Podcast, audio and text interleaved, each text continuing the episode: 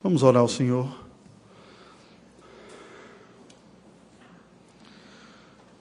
Santo Deus,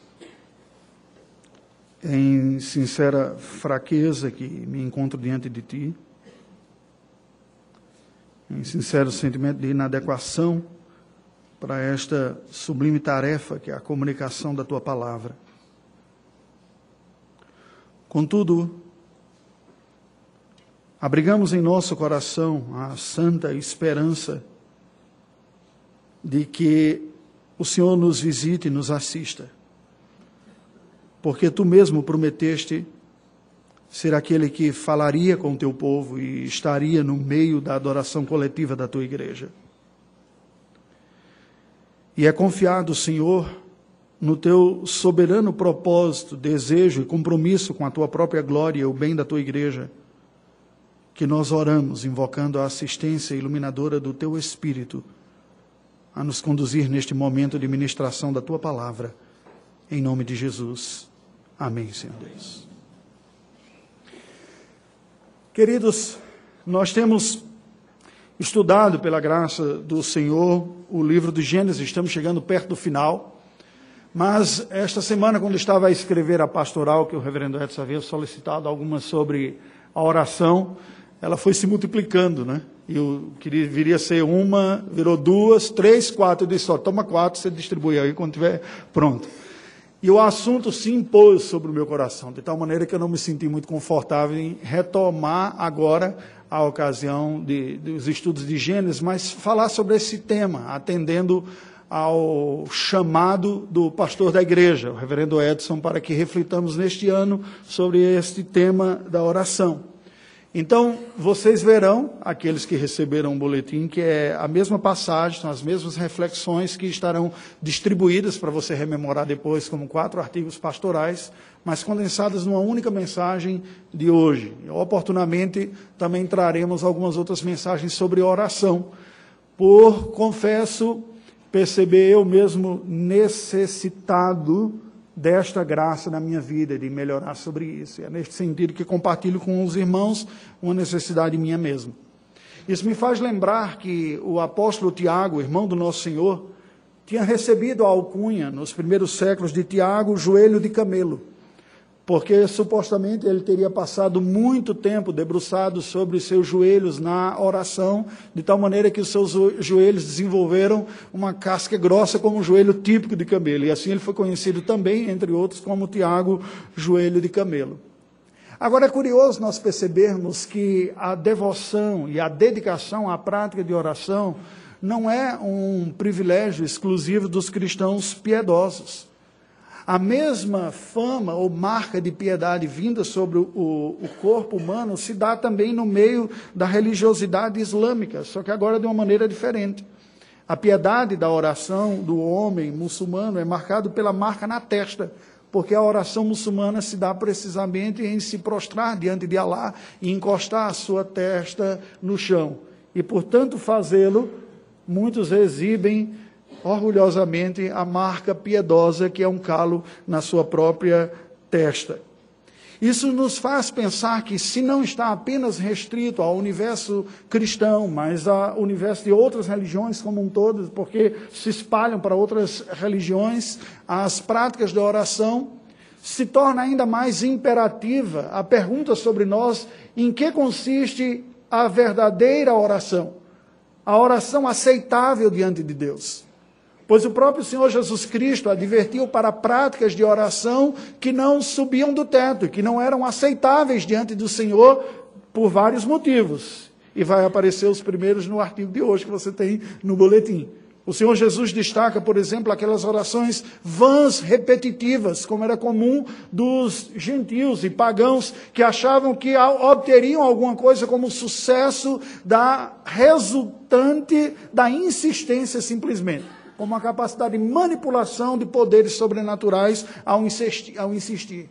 Mas o Senhor Jesus também alerta que não são atendidas as orações por Deus aquelas que são feitas com o propósito de serem louvadas pelos homens, falando dos fariseus, que oravam de si para si mesmo, orações belas e muitas vezes para maquiar a sua impiedade. Ele diz: Olha, vos asseguro que eles já receberam o que, re... o que desejavam, que era o louvor dos homens, mas Deus não está a ouvir essas orações.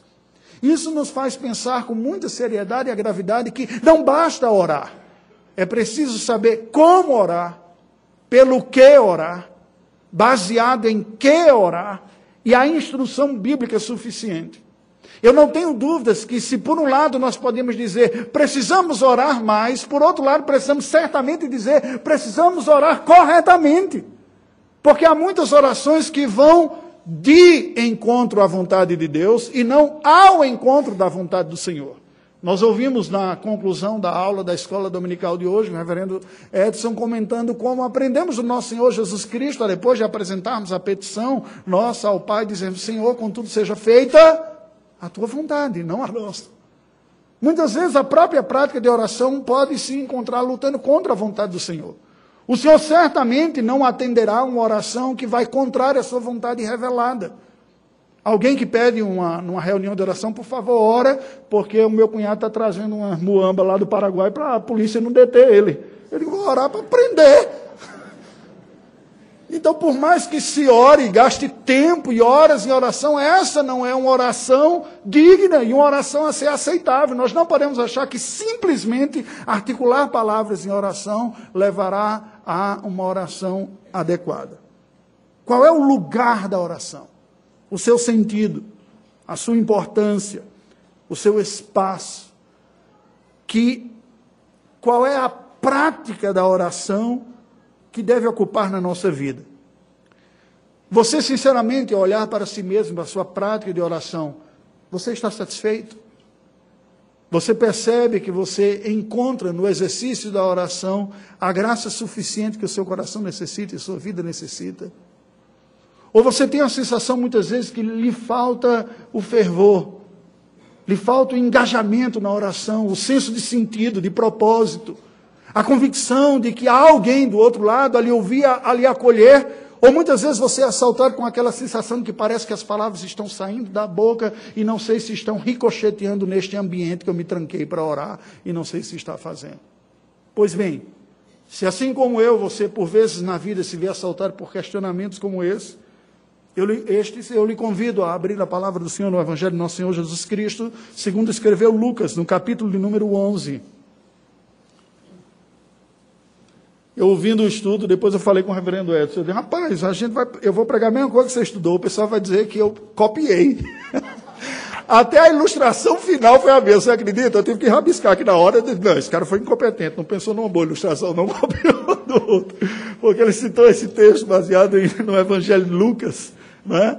capítulo 11, nós vamos ler mais precisamente os versículos de 9 a 13,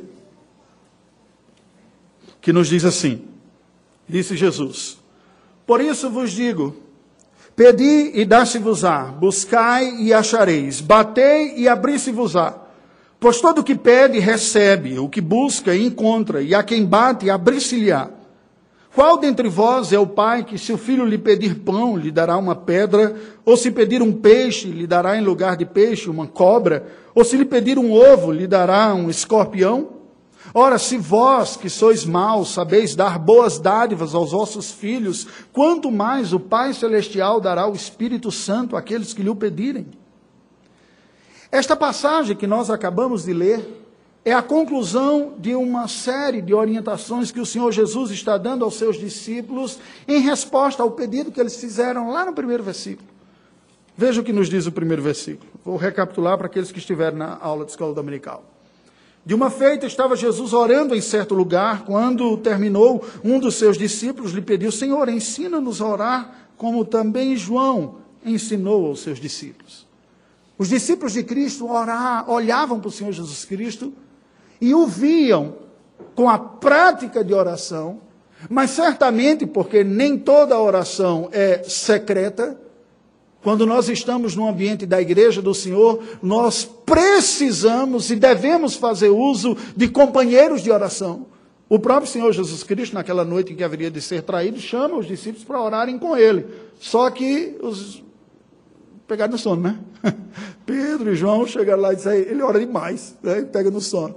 Isso me faz lembrar um irmão que foi membro desta igreja, da outra vez que eu pastoreei aqui, ele contava sobre um certo pastor muito piedoso que ele conheceu, e quando ele visitava a família de, desse pastor, porque ele era amigo do filho desse pastor, ele dizia, quando caía de eu chegar no momento devocional, reverendo, eu confesso, eu ficava envergonhado, porque eu não tinha piedade daquela família, não. Eles ficavam ajoelhados durante minutos, durante dezenas de minutos, às vezes uma hora inteira, orando toda a família. Eu não aguentava, levantava, bebia água, voltava para ali, sentava, e aquilo continuava. E me chamou a atenção isso. Mas nem todo mundo desenvolve essa mesma intensidade, dando o exemplo desse nosso irmão, que diz que se sentia envergonhado. Ocorreu com os discípulos também. Mas o Senhor Jesus nos orienta tanto a termos o nosso momento de oração individual, como o nosso momento de oração com outras pessoas também, porque precisamos, muitas vezes precisamos daquele estímulo, daquela pessoa ao lado, com aquela sensação de que nós não estamos enfrentando aquela luta sozinhos, mas ambos estamos buscando ao Senhor. E há uma promessa especial de Deus, de graça dele, a ser derramada sobre o ambiente coletivo da igreja e não apenas o ambiente individual. Esses discípulos viam o hábito de Cristo de oração, mas certamente esses discípulos eram impactados pelas palavras de Cristo em oração, como nós muitas vezes somos. Ouvimos algumas pessoas não apenas pregar, mas orar também, que nos dá uma sensação, e eu não quero nominar aqui, mas tem algumas pessoas, até jovens, mais do que eu, que fazem as orações que eu digo, gente, que coisa bonita. E não pela beleza estética destas palavras, mas pela capacidade de pensar em Deus e apresentar a Deus os pedidos como alguém que de fato está diante de quem é o Senhor Todo-Poderoso. Você também não se impressiona assim com algumas orações? Que demonstram, além das capacidades de conjugações verbais, nominais, ou títulos técnicos ou teológicos, nos comunicam uma profunda consciência de quem Deus é, de quem eles são e da dependência? Penso que foi precisamente isso que causou o impacto no coração dos discípulos. Disseram: Nós precisamos aprender. E aí eles, de uma maneira muito de delicada, diz: Olha, João Batista ensinava os discípulos dele a orar. e o Senhor vai deixar a gente assim? Ensina nós também. Ensina-nos a orar. O Senhor ora com uma facilidade que eu não tenho. Mas não é possível que eu vá ficar assim a vida toda. E é neste contexto que o Senhor Jesus então nos apresenta a oração modelo, a oração do Senhor, ou a oração dominical, ou a oração do Pai Nosso. Apresentando temas. Irmãos, preste atenção. Não é só orar, é também pelo que orar. Porque todos nós carregamos, de um certo sentido, pedidos já preconcebidos e às vezes até viciados, que podem fazer das nossas orações verdadeiras ladainhas e repetições a mesma. Ou será que sou só eu que tenho essa sensação? De abrir a boca e ter a frase, já já estou eu com essa oração de novo aqui, Senhor, do mesmo jeito. Quando o Senhor nos apresenta uma agenda de oração, e este motivo, sobre isso nós também vamos estudar nas quintas-feiras aqui nas práticas das disciplinas espirituais. O Senhor também está dirigindo a nossa mente e o nosso coração para pensar e para orar e para se colocar diante de Deus como Deus vê, requer e recomenda. Não simplesmente como nós esperamos. Há algo a conduzir o nosso coração, curiosamente, preste atenção. E nesse sentido, a oração que somos nós falando com Deus pode ser uma forma de instrução. Ah, pastor, mas aí é outra coisa. Você está querendo dizer que a gente vai pregar através da oração? Bem, tem algumas pessoas que fazem isso na família, não tem? A gente se reúne, vai fazer uma oração e a pessoa usa a oração como um verdadeiro sermão. Eu me lembro quando a gente aprontava quando era pequeno, na hora que ia fazer a oração, podia ter certeza que a oração do vovó ia ter um sermãozinho. Senhor, cuida desses meninos, para que sejam mais comportados, obedeçam mais rapidamente. E vinha um sermão na hora da oração. Você ficava assim, não é nem para isso que a oração serve, né? Bem, obviamente que não é neste propósito, porque quando nós oramos, nós falamos com Deus. Aí foge ao propósito que é usar a oração para ensinar algo para alguém. Mas quando nós oramos de acordo com o que Deus quer, nós aprendemos a orar. E nesse sentido, a oração serve de aprendizado também. Não é simplesmente descarregar diante do Senhor, embora haja esta conotação, sim, de despejar diante de Deus com sinceridade o que nos aflige, mas é também aprender a direcionar a mente e o coração e alinhar, e nesse sentido receber os benefícios espirituais de deixar de ter uma ideia que nos tome conta e paute a nossa vida desproporcionalmente, como distorções até psicológicas fazem depressão e outras coisas, você fica fixado em algo que lhe abateu. E às vezes a oração prostra ainda mais o sujeito, porque quando você vai ouvir a oração, você sente mais peso do que a libertação. Você já teve essa sensação em alguns? Eu me lembro quando, sendo seminarista lá na igreja de origem, lá no Nordeste, orando, aí tinha uma pessoa que foi orar por mim, que certa vez disse: Oh Deus, abençoe esse menino. Ele vai para o seminário, coitado, você vai ser pastor, vai ser tão difícil. Mas, e começou, deu vontade, não, para, para, não quero mais essa oração, não. Deixa que eu termine aqui. Porque a oração ela vinha carregada com um peso tão grande que eu digo, isso é para ajudar ou é para atrapalhar? Deu vontade de dizer, está quebrando essas palavras aí. Não disse, né? Eu tenho vergonha de dizer essas coisas, mas eu pensei. Eu pensei. Você tem alguma sensação assim também? Então veja a importância de nós orarmos conforme a Escritura nos apresenta. Ela nos educa, nos educa da forma de orar, nos educa da forma de entender o que falar, com quem estamos falando, quem somos nós esses que estamos falando, porque sem essa educação, nós simplesmente externamos em palavras coisas que não estão de acordo com aquilo que Deus quer. E aí vem esses exemplos mais absurdos possíveis.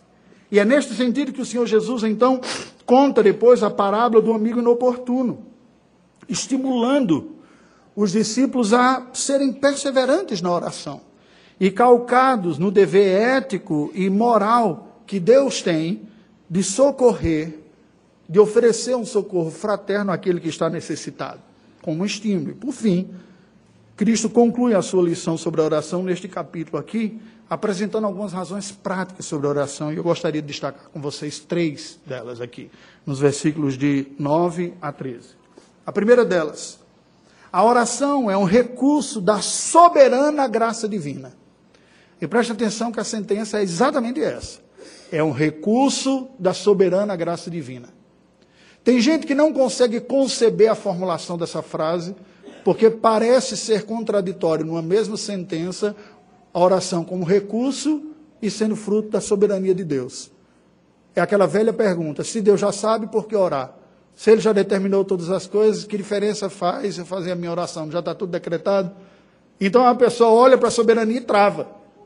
E eu já vi gente travando, inclusive no meio da oração, não sabia como terminar. Porque colocou a predestinação lá no meio e não sabia mais o que dizer. Eita, caí na besteira de dizer isso aqui, e agora como é que eu, que eu concluo essa oração? Porque se está predestinado, eu não posso mudar. E travou, simplesmente travou. Travou porque não conseguiu olhar como Deus apresenta na Escritura Sagrada esta verdade da oração como recurso.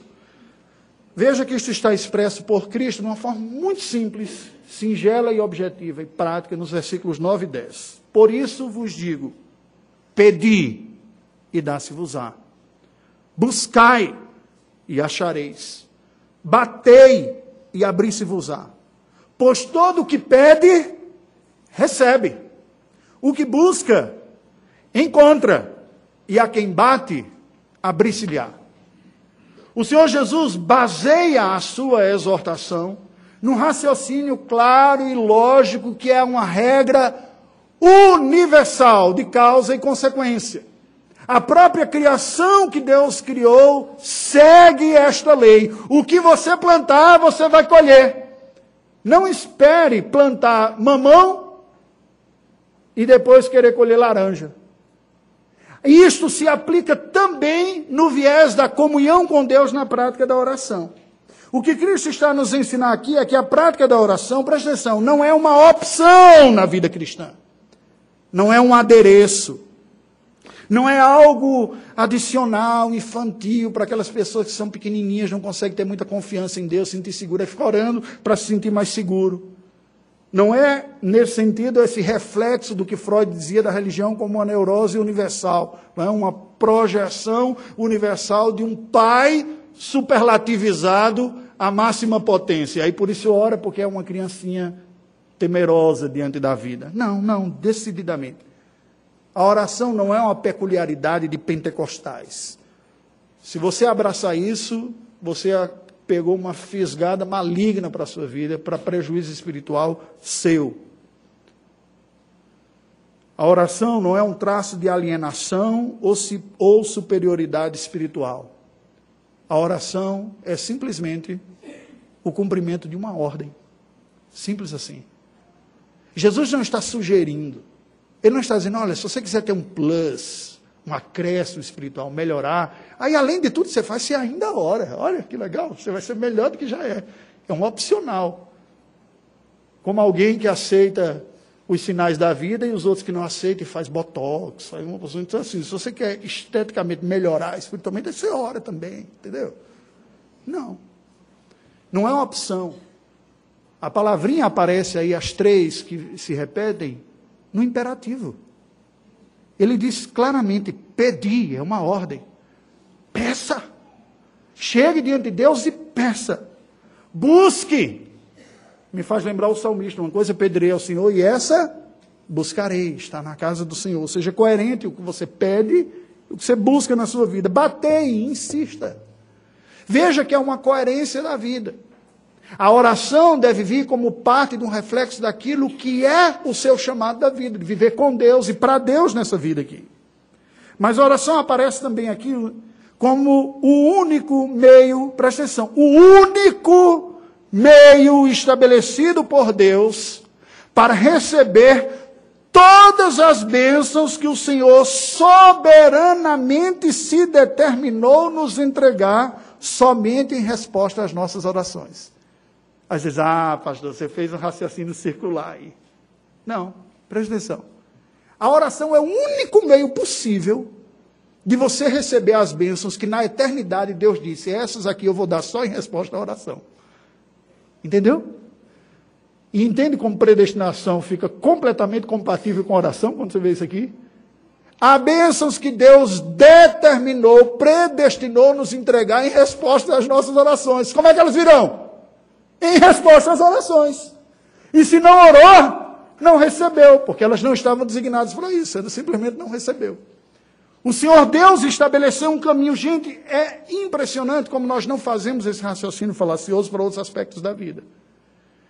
Pouquíssimas, eu pessoalmente não conheço ninguém que acha que Deus vai cuidar de si, da sua roupa, da sua comida, do seu dia a dia, sem que ele trabalhe ou que não caia algum dinheiro na sua conta ou no seu bolso.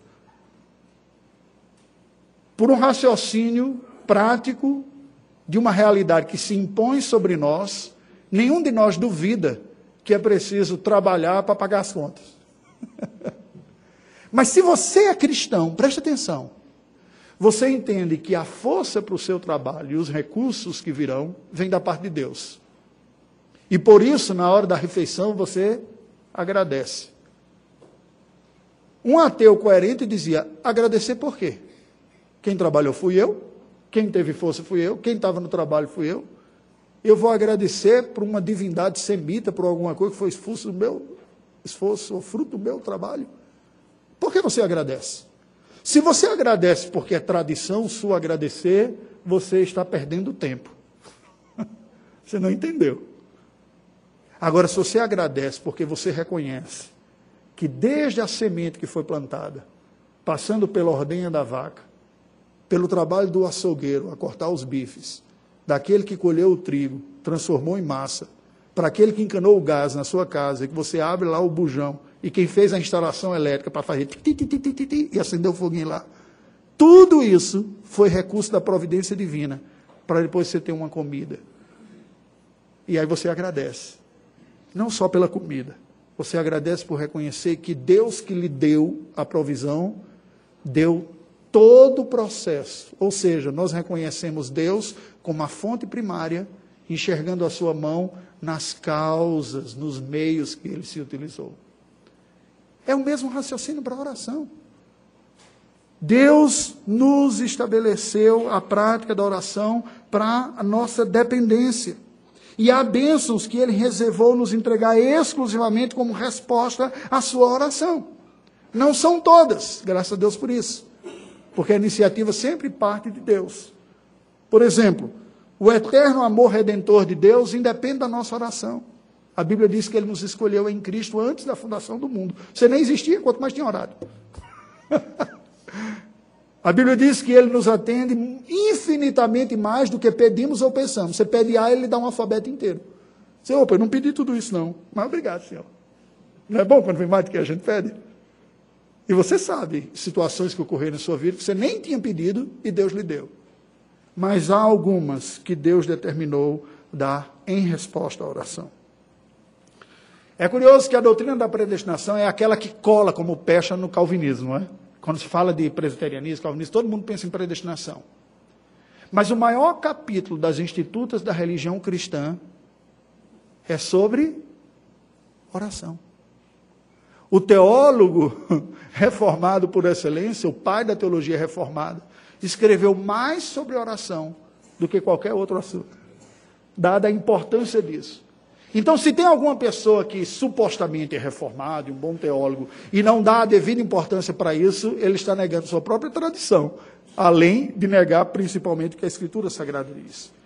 Calvino afirma o seguinte: da oração, que é o principal exercício da fé e mediante a qual recebemos diariamente os benefícios de Deus. Mediante a qual. A segunda lição que o texto nos dá é que a oração reflete a nossa relação filial com Deus Pai. Está descrito nos versos de 10 a 12. O Senhor Jesus prossegue afirmando o seguinte: Qual dentre vós é o pai que, se o filho lhe pedir pão, lhe dará uma pedra? Ou se lhe pedir um peixe, lhe dará em lugar do peixe uma cobra? Ou se lhe pedir um ovo, lhe dará um escorpião? Ora, se vós sois maus, sabeis dar boas dádivas aos vossos filhos, quanto mais o Pai Celestial. Preste atenção aqui. O que nós aprendemos disso?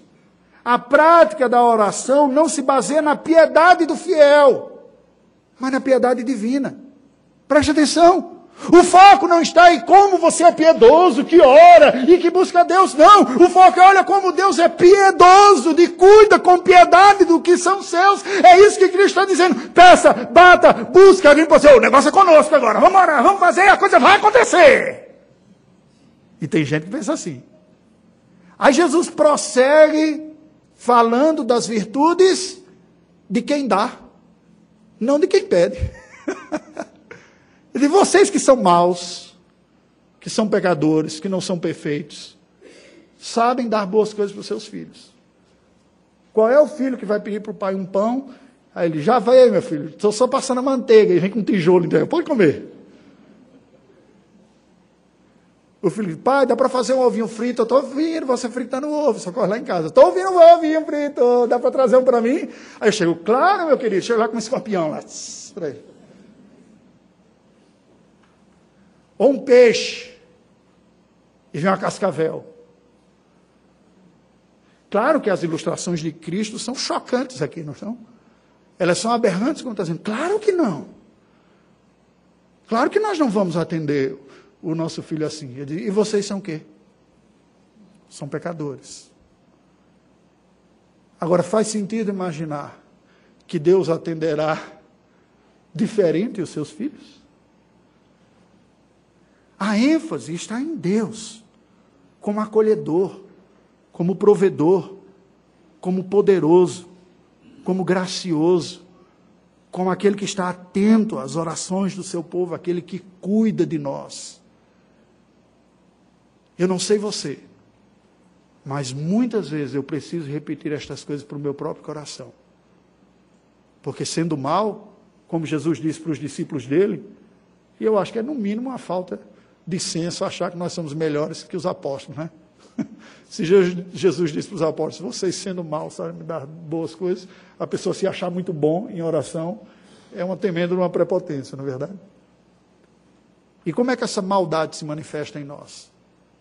Se manifesta na dúvida, na incredulidade, na sensação de que muitas vezes Deus não está ligando, Ele não está atendendo, Ele não está fazendo, Ele diz, oh, acorda, Você que é mal, cuida bem dos seus filhos, que dirá Deus que é eternamente poderoso e bom, não cuidará dos seus. Ore. Ore porque você precisa dizer para o seu, seu coração todos os dias que Deus é Pai e precisa recorrer a Ele todos os dias, porque Ele é Pai que cuida dos seus. Mesmo quando você duvida. Quem tem filho, sabe o que eu estou dizendo com isso. Tem hora que os filhos têm aquela crise, você não gosta de mim, você não me ama. Aí a gente respira até fundo, conta até 30. Foi, é porque eu te amo que eu estou fazendo isso. É porque eu te amo que eu não te dou tudo o que tu queres. É porque eu te amo que eu ainda não te dou isso que tu estás pedindo agora. É porque eu te amo que eu te dou isto aqui esta tarefa, esse estudo, essa responsabilidade, esta bronca, é porque eu te amo. Em oração, é a mesma coisa. A prática da oração tem relação direta com a nossa crença e confiança no caráter bondoso de Deus Pai, proporcionalmente revelada no nosso usufruto da comunhão que, como os filhos adotados, temos pela fé. Entendeu? O tanto que a gente se dedica e a intensidade do fervor da nossa oração são reveladores explícitos do quanto, de fato, o nosso coração confia em Deus como um bom Pai provedor. Aí você pode dizer, pastor, você foi cruel, deu checkmate em todos, inclusive em mim mesmo. Eu lembro do reverendo Dave, que conheci lá nos Estados Unidos, quando ele comentava sobre esses aspectos, ele diz: a teologia da mente é a mais fácil. Você lê um livro, você decora o catecismo, você repete, você ganha um concurso. Igreja que gosta de ensino, gosta de fazer gincana, e os meninos gostam de se sentir especial por ganhar a gincana, né? O grande desafio da teologia é a teologia do coração, é aquela que de fato se instala. Você intelectualmente afirma crer em alguma coisa, mas a angústia pessoal, privada, muitas vezes caminha e revela no sentido oposto. A ausência da oração é a ausência prática da confiança de Deus como um pai provedor. Aí nós podemos agir como filhos interesseiros, que só se aproximam para pedir o que querem, para dar um beijinho e dizer: Obrigado que você lembrou de mim no meu aniversário e me deu um presente. Ou revoltados. Por fim, a oração manifesta a natureza sobrenatural da fé cristã. Isso está no versículo 13. Jesus diz: Ora, se vós, que sois maus, sabeis dar boas dados aos vossos filhos, quanto mais o Pai Celestial dará o Espírito Santo àqueles que lhe pedirem. Por que, que o Senhor Jesus descreve assim? Por que, que Lucas coloca estas palavras, registra essas palavras de Cristo, colocando o Espírito Santo no meio dessa sentença, ou ao final? Eu penso que é porque a prática da oração ressalta a natureza essencialmente sobrenatural da verdadeira piedade, como sendo fruto da graça santificadora do Espírito Santo em pecadores. Pois, diferente das práticas de oração islâmicas, budistas ou outras, que são práticas ascéticas, que as pessoas abrem mão no momento da vida para ver aquele rigor da oração, ou autos sacrificiais, ao invés de fazer alguma coisa prazerosa, vão orar, ou confrontadoras, Senhor, eu exijo que o Senhor me dê isso, eu determino, eu fiz uma campanha de sete dias, não sei o que e tal. Tudo isso são desvios. São orações que podem impressionar os outros, e olha quantos dias passaram, olha o tanto que eles falaram, olha como ele tem fé, olha como fala com Deus, e o Senhor Jesus dá uma guinada em tudo isso e diz: olha, a oração piedosa e sincera é aquela que é fruto da transformação que o Espírito Santo faz na vida de pecadores.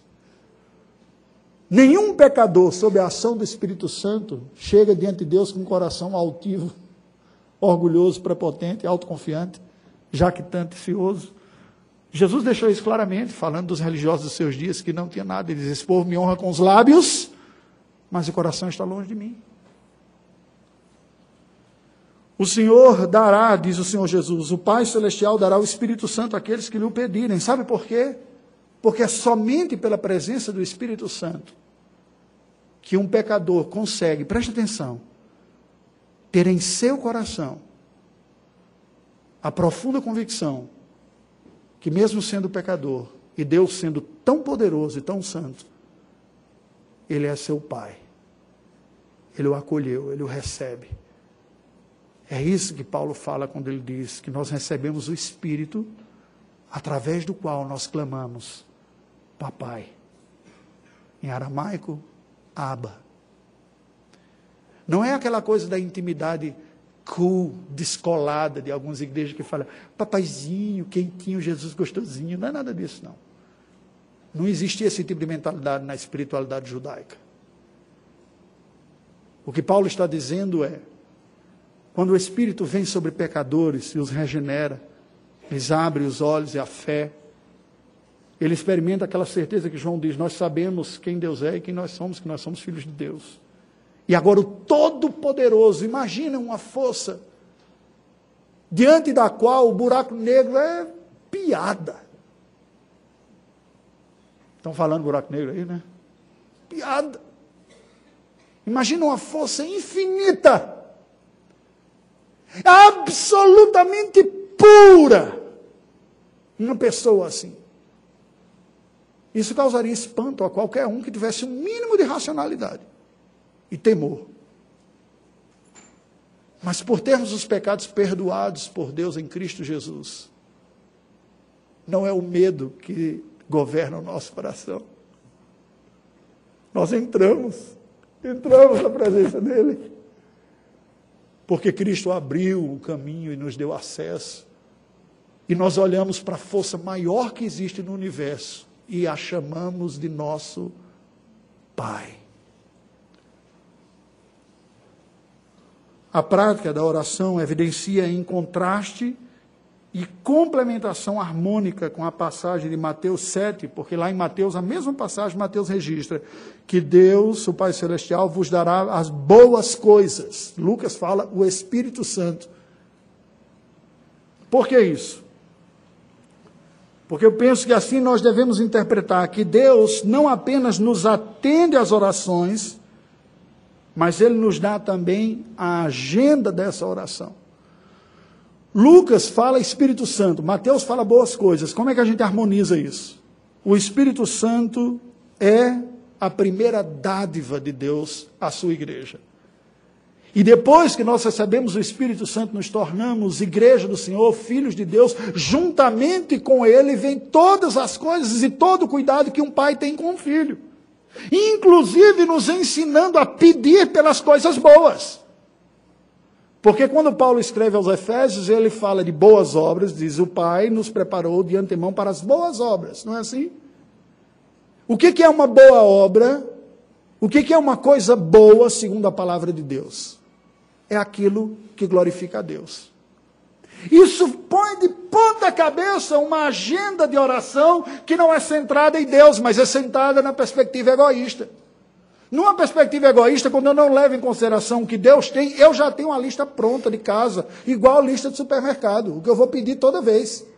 Eu só vou pedir para Deus porque Ele é o dono do supermercado. Mas quando eu tenho o Espírito Santo, a minha lista vai sendo santificada.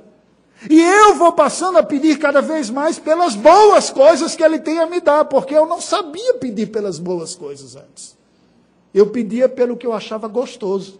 Igual criança que pede: Posso comer sorvete ao invés do prato de feijão?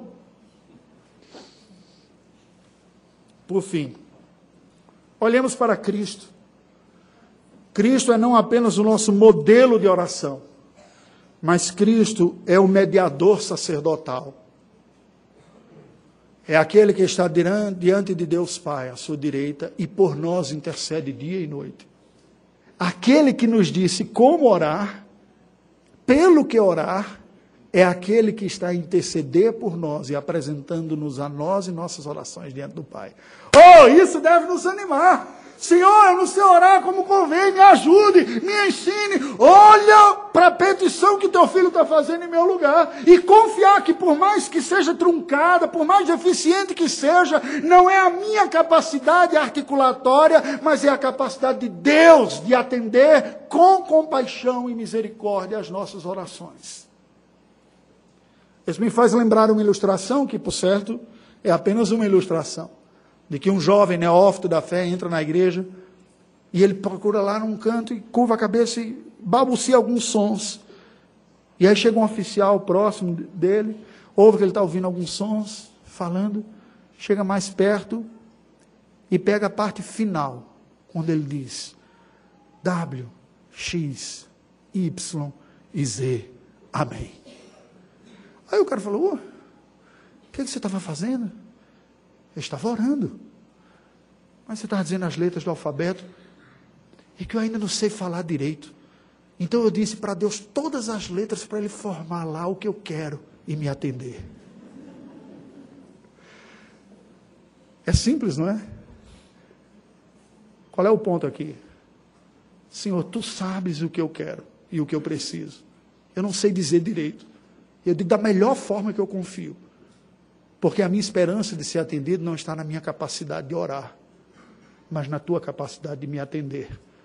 E tu já deste prova ao entregares o teu próprio filho, juntamente com quem tu nos dás todas as coisas.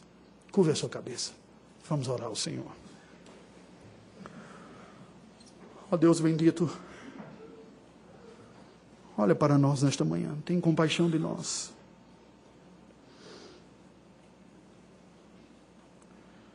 Certamente nós precisamos amadurecer na prática da oração. Reconhecemos que muitas vezes é mais fácil para nós falarmos sobre a oração do que orarmos. É mais fácil nós ouvirmos pedidos de oração do que pedirmos.